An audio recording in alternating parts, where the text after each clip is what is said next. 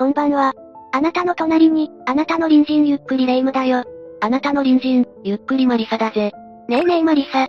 今日は池袋に遊びに行きましょ。いいぜ。でも急にどうしたんだレ夢ム。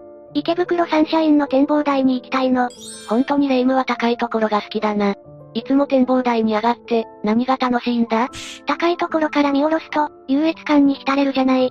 ふふ、愚民ども、アクセク働くがいい、とか。ああ、いつもニヤニヤしていたのは、そういう意味だったのか。息子大佐じゃあるまいし、悪趣味だな。失礼ね。人はゴミのよう、じゃないわ。でも、高いところでウハウハ笑ったり、妄想するとスッキリするわよ。お、おう。もう少しいいストレス解消法考えてくれよ。でも、池袋駅って結構大きいから、電車で行くの面倒なのよね。乗り換えとか、降りてから目的地まで歩くのとか。まあ、関東のターミナル駅ってだけじゃなく、世界的にも乗降客数で有数だからな。へえ、そうなんだ。どれくらいなの？新宿、渋谷に次いで、世界第3位らしいぜ。うへえ、すごいわね。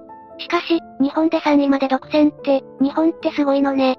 日本の鉄道は正確性も相まって、世界的にも有名らしい。車両やシステムの輸出もしてるしな。だから、人が多くて面倒とか言うと、鉄道ファンに連れて行かれるぞ。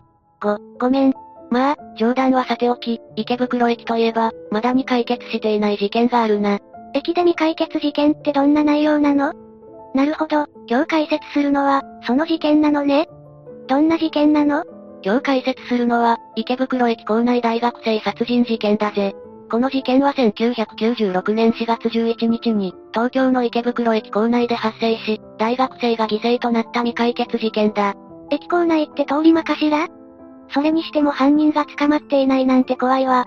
じゃ、解説お願いね。わかった。みんなも、それではゆっくりしていってね。まずは、事件の概要を話すぜ。お願い。事件の被害者は当時21歳の大学生 K さんだ。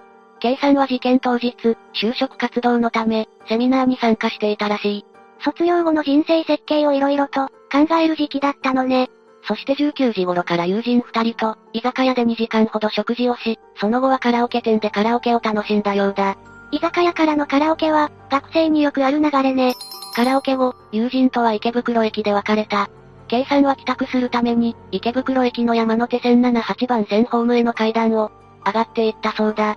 それでそれで？終電間際の23時30分頃、階段を上がっていった K さんは、肩が触れたという理由で、スーツを着た会社員風の男性に絡まれ、大声で怒鳴られた。それぐらいの時間帯って、酔っ払いも多いし、運悪く因縁をつけられたのかしら。ああ。さんに絡んだ男は、酔っていた様子だったそうだ。そしてしつこく付きまとっていたらしい。さんは逃げなかったの？この男性から逃げるために、逆方向の階段を降りようとしたそうだ。でも酔っ払った様子の男性は、さらにさんを追いかけた。悪酔いしていたのね。それにしても、追いかけるなんて悪質な男ね。ついに男性は K さんの胸ぐらをつかみ、K さんは身動きが取れなくなってしまった。暴力はダメでしょ。周りは助けてくれなかったの？なんだか嫌な展開だわ。K さんは男を避けようと抵抗したが、お互い掴み合いのような状態になり、男は K さんを殴り倒した。ああ、手を出しちゃったのね。酔っているからって、そこまでやったら犯罪よ。警察の出番ね。男に殴られた K さんは、そのままホームに激しく倒れ、痙攣したまま動かなくなったんだ。ええー、やばいじゃないの。早く通報してよ。周りは何してるのよ。K さんは倒れたこの時、黄色の展示ブロックに、運悪く頭を打ちつけたそうだ。それで男はどうしたの？そこまでしたら、やばいって思うでしょ。さすがに正気に戻ったんじゃないの？男はちょうどホームに入ってきた、山手線の日暮里駅方面行き午後23時37分発の電車に飛び乗って、逃走した。これは事件の目撃者によって確認されている。すぐに救急車を呼ぶべきなのに、逃げるなんて最低、計算は？救急車で搬送されたそうだ。でも、事件直後に30人ほどいたヤジ馬は、みんな電車に乗るなどその場から離れ、救急隊が到着した時に、計算に付き添っていたのは、高齢の女性だけだったらしいぜ。みんな厄介なことには、関わりたくないと思ったのかしら。すごく白状ね。日本人はそういう部分があるからな。それに終電も間近な時間帯、人も多い。自分は関係ないって思う、思い込もうとする人間も、多かったんじゃないか？見て見ぬふりなんて、決してダメよ。その後、K さんは病院で意識を取り戻し、一時は命に別状がないと診断された。よかったわ、大事に至らなかったのね。それが、事件翌日の12日に容体が急変したんだ。ええ。そして医師らによる懸命の治療も虚しく、16日早朝に息を引き取った。そんな、亡くなってしまったなんて、強く頭を打ちつけたことが影響しているのかしら。死因は外傷性脳内出血だったらしい。校内でのちょっとした揉み合いから、まさか亡くなってしまうことになるなんて、いたたまれないわ。なんとしても男をとっちめないと。でも男は電車に乗って逃走し、行方がわからなくなった。ヤジ馬が犯人に対して現場に残るように言ったが、犯人はそのヤジ馬を恫喝し、山手線の座席に座ったという話もあるんだぜ。聞けば聞くほどひどいわね。その後の男の足取りは？日暮里駅までの乗車は目撃されているが、この駅で降車したのか、そのまま乗車していたのかどうかは不明だ。足取りは追えなかったのね。事件後早速捜査が開始されたが、早々に行き詰まってしまった。なんで？目撃者はたくさんいたでしょ？事件を目撃したであろう池袋駅の利用者たちが、ほとんど証言に応じてくれなかったんだ。やっぱり厄介なことに関わりたくなかったよ、絶対。帰宅を急いでいたのか、事件と関わりたくなかったのか、はたまた傍観者となってしまった罪悪感なのか。正義感のある人がいなかったのね。二人が争っていた際も止めに入る人物が、いなかったぐらいだからな。私なら絶対止めに入るけどね。霊夢は怖いもの知らずだもんな。それでも、警察はなんとか目撃者らの証言をかき集め、犯人の大まかな特徴を捉えた似顔絵を作成した。どんな男なの？公開された情報は、20代後半から30代後半の男で、身長は170センチから180センチ程度。目つきは座っていて、スーツを着た普通のサラリーマン風だったそうだ。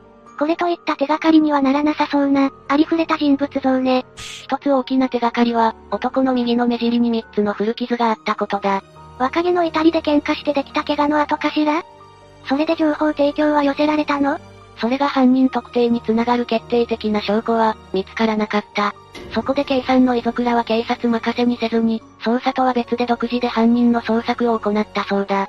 いても立ってもいられなかったのね。どんな捜索をしたの ?4 月29日5月1日5月2日、事件があった23時30分前後に、池袋駅構内の7、8番線ホームで、情報提供を求めるビラを配ったそうだ。確かに事件発生時刻に合わせて、ビラ配りをした方が、目撃者が現れる可能性が高そうよね。でも、当時警察はこのビラ配りに対し、反対したそうだ。なぜなの？犯人が逃げてしまったり、自殺する恐れを懸念したらしい。確かに追われていると分かれば、より遠くに逃げて手がかりがさらに、なくなる恐れもあるわね。でも被害者の立場なら、ビラ配りをして少しでも情報を得たい気持ちは、よくわかるわ。K さんの父親は、犯人が逃げたら追えばいいだけだと考え、ビラを20万枚配り、犯人の似顔絵が入ったポスターを、大学や商店街に2000枚貼ったそうだ。とてつもない執念を感じるようね。でも、親としては絶対に犯人を許せないわよ。そして思わぬ出来事が起こる。なになに事件から2ヶ月後に警察が作成した似顔絵と、そっくりな人物を、K さんの父親が北千住駅で発見したんだ。すごい偶然ね。いつも目を光らせながら、人間観察していたのかしら。父親はすぐに後をつけた。男は駅前のパチンコ店に入っていき、父親が男の隣に座ると、右目尻に古傷があるのが見えたそうだ。特徴として挙げられていた情報ね。本人である可能性がかなり高いじゃない。午後22時頃、店を出た男をそのまま尾行すると、男は常磐線の改札口に入った。電車に乗る前には公衆電話で、バカ野郎、知るかよ、と、怒鳴っていたそうだ。酒が入っていなくても、普段から月光するタイプだったのね。父親は男を追って快速に乗り、千葉県の柏駅で降りた。男はそごう寄りの改札口から外に出ると、売店でビールを買って飲んでいたそうだ。喫水の酒好きなのかしらそれともアル中？そして定期券で再度改札口に入り、和彦方面のホームに下ったところで、電車の乗客が大勢降りてきたために男を見失った。え、見失ってしまったの？そうなんだ。でも、父親は柏で各駅停車に乗り換え、次の北柏で降りた可能性が高いと考えた。名探偵コナンバリの推理ね。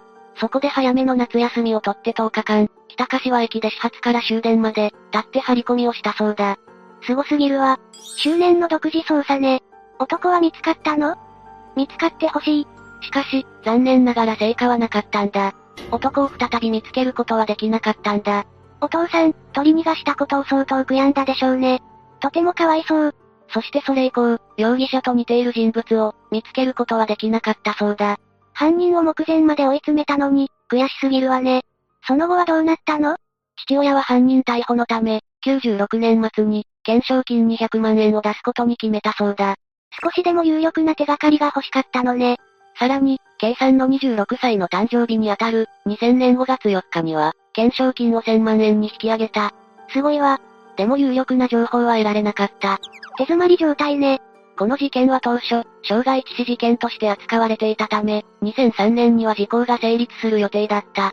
傷害致死罪の控訴時効は7年ということ？犯人が見つからないまま時効が成立するなんて、悲しすぎるわよ。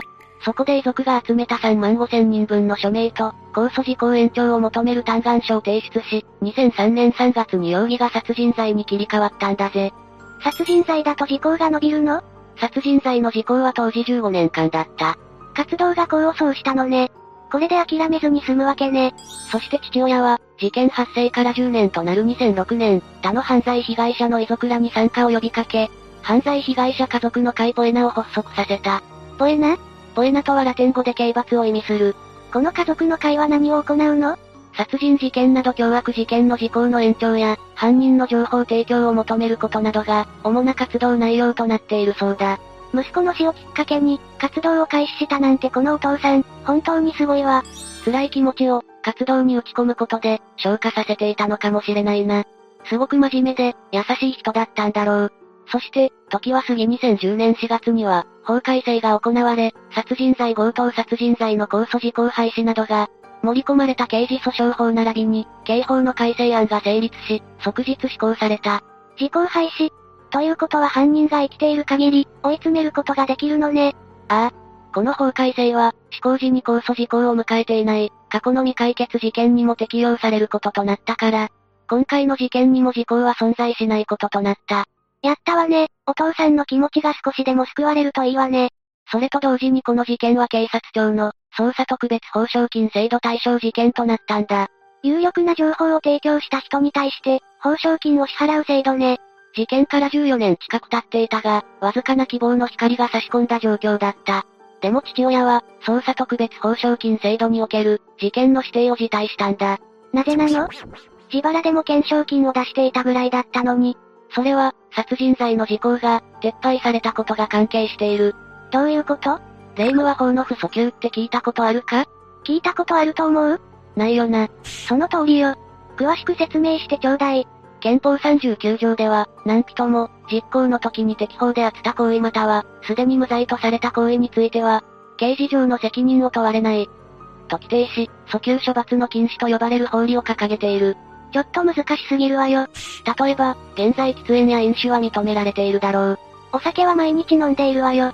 でもある日突然法改正によって、刑罰をもって違法とされてしまって、今まで喫煙飲酒した人は全て懲役刑だ、とされたらどうする？そんなのありえないわよ。困るわ。だろ。そこで憲法では、行為の違法性は原則としてその行為をした時点で、判断するものとしているんだ。つまり、行為時に適法だった行為は、たとえ後で法改正により違法化されても、過去の行為については処罰しないわけね。行為時よりも後で刑罰が加重されたとしても、行為時に存在した法定刑の範囲内でしか、処罰されることはないんだ。一応この改正は憲法に反するものではない、との判断が示されたんだけど、ボエナでは控訴事項の廃止を要望していたものの、訴求適用については一貫して反対していたんだ。すでに時効が進行中の事件に対する、時効の延長は認めないというのが、ボエナの総意なのね。K さんの父親は訴求適用について、施行前に時効を迎えた遺族もいることを、考えると法の元の平等に反する。息子の魂を犠牲にしても法の再改正を、求める決断をした。後から法律を変えて良いことになれば、法を守る意識も薄れてしまう。被害者感情が法を歪めてしまうことへの疑問もある、と述べている。確かに言われてみれば、そういう考え方もあるわね。でも、そう言えるお父さんはすごいわね。そしてそのような考えのもと、捜査特別報奨金制度の指定を辞退したんだ。正義感が強いがゆえの行動ね。さらに、2012年4月1、6日には警察庁を訪れて、捜査の終結を要望している。え、そこまでしなくてもいいのに。殺人罪の15年の時効が経過したからかしら？うちの事件だけじゃないから。警察の職務を増やすだけで、永久に捜査できるかと言ったらそれはできない。捕まる可能性のあるものに、もっと人を投入してほしい、と警察に、訴えたそうだ。ちょっと泣きそうなんだけど。そんな人の息子さん、絶対生きていたら立派な人になっていたはずよ。捜査打ち切りについて K さんの父親は、もう十分捜査をしていただいた。担当の捜査員の方には他の事件に当たってほしい。と報道陣の取材に対しても答えているぜ。お父さんの心情がどんなものか、想像するしかないけど、辛い決断だったと思うわ。本当に泣いちゃうわ。結局2020年12月11日に、容疑者不明のまま書類送検となり、24年以上にわたった捜査は、未解決のまま終結したんだぜ。あんなに必死でビラ配りや、犯人らしき男の尾行まで行っていたのにね。父親は、息子を突き倒したことが、殺人罪と認められたことで十分だったそうだ。犯人は一生、殺人という罪を、背負わなければならないからな。本来は時効が撤廃されているから、犯人が逮捕されるまで捜査は続けられるのにね。遺族感情を優先して行動しないってすごいよな。と入っても父親は、K さんが殺された、最初の3年間は毎日涙が止まらなかったそうだ。そりゃそうよね。愛する我が子を失ったんだもの。電車の中で涙を流すこともあったらしい。でも今は、犯人に対して恨みはないと語っている。嘘でしょ？心が広すぎない？恨みを捨てないと、前には進めない。人にも優しくもなれない。心身ともに元気でないと、息子の供養ができないということに、気づいたそうだ。確かにいつまでも犯人逮捕に、執念を燃やしているよりも、残りの人生を楽しんでくれる方が、息子さんも嬉しいかもね。でもなかなかできる決断ではないよな。誰だって、自分の息子を殺されたら、絶対に逮捕してもらいたいと思うはずだ。父親はとても人間ができていて、冷静な人なのね。でも周囲の目撃者がもし男を取り押さえていたら、警察に証言してくれていたら、事件は解決していたかもしれない、と思って仕方ないわ。そうだな。それからこの事件は病院の対応も、K さんの生死を左右したとされているんだ。どういうこと？救急搬送後、K さんは意識があっただろ？ええそうだったわね。池袋署から K さんの両親に、息子さんは大丈夫とは思いますが、念のためお越しください。と連絡があったほどだ。病院も警察も当初は、容体を重く見ていなかったのね。両親が病院に着いた12日午前3時に、K さんは鎮痛剤を飲み意識があった。命に関わるような状態では、なかったのかしら。でも両親が病院に到着した1時間後に、K さんは痙攣を起こしたんだ。この病院では処置ができず、受け入れ先の病院を探したが、なかなか見つからず、転院先が見つかったのは、午前7時頃のことだった。痙攣が起こってから3時間も経過していたんだぜ。かなりの時間を要したのね。転送先の病院で緊急手術が行われるも、容体は回復せず4月16日の早朝に、計算は息を引き取った。つまり、最初の病院が軽く考えずに、適切な処置をしていれば、計算は助かっていたのかもしれないね。K さんの両親は、適切な医療が行われなかったとして、病院を相手取り損害賠償請求の裁判を起こしている。結果はどうなったの？病院側の落ち度が認められ、6500万円を支払うことで、和解しているんだ。つまり、殺人事件として捜査はされていたけど、民事裁判では病院側の医療ミスや落ち度が原因で、死亡したと認められたというわけだ。病院側の怠慢と言われても仕方ないわね。そもそも最初から脳の専門医がいる病院に運べば、手術ができたかもしれないとも考えてしまうわ。それから警察のずさんさも指摘されている。次々出てくるわね。どういうこと？捜査が終了した12月8日両親は、警察から計算の遺留品を返してもらったそうだ。そこには洋服が3点と靴、就職ガイダンスの教材、それに切符の計6点があった。別に違和感はないけど？警察は事件が起きた時刻を、もともと23時10分と言っていた。でも切符を見ると23時32分と刻まれていたそうだ。20分以上ものズレがあるじゃない。捜査をないがしろにした明らかな証拠だろ。さらに犯行の時の様子は、防犯ビデオに映っているはずだが、警察は確認できなかったというばかりだったそうだ。適当な感じが否めないわね。父親は何か隠していたのではないか、犯人は大物の息子ではないかと、勘ぐってしまうこともあったらしい。まさか、そんなことあるのかしら。でも、そう思ってしまう気持ちもわかるわね。ああ。警察が初動捜査でしっかりと動いていたら、逮捕できていたかもしれない。そもそも父親のビラ配りに反対しているが、本来警察が率先して行ってもいいぐらいだ。自分たちの捜査に落ち度があって、後ろ暗かったとか、勘ぐっちゃうわね。ああ。だが父親のコメントを読んだら、外野である俺たちがどうこう言うべきじゃない。そういったことも飲み込んでの、コメントだったのね。本当に辛いわね。今回の事件は、犯人が最も悪い。だが、周囲で見ていた人々の行動、警察や病院の対応がと思うと悔やまれるな。警察や病院が誠実な対応をしてくれていれば、未解決っていう最悪の展開を回避できたかもしれないのに。こういう悲劇は、二度と起こらないでほしいよな。そうね、私たちにできることは、何か事件に巻き込まれている人を見たら、見て見ぬふりをしないということね。その場を離れず、証言者になるっていう方法も取れるわけだし。そうだな。視聴者のみんなの隣にも、恐ろしいモンスターが住んでいるかもしれない。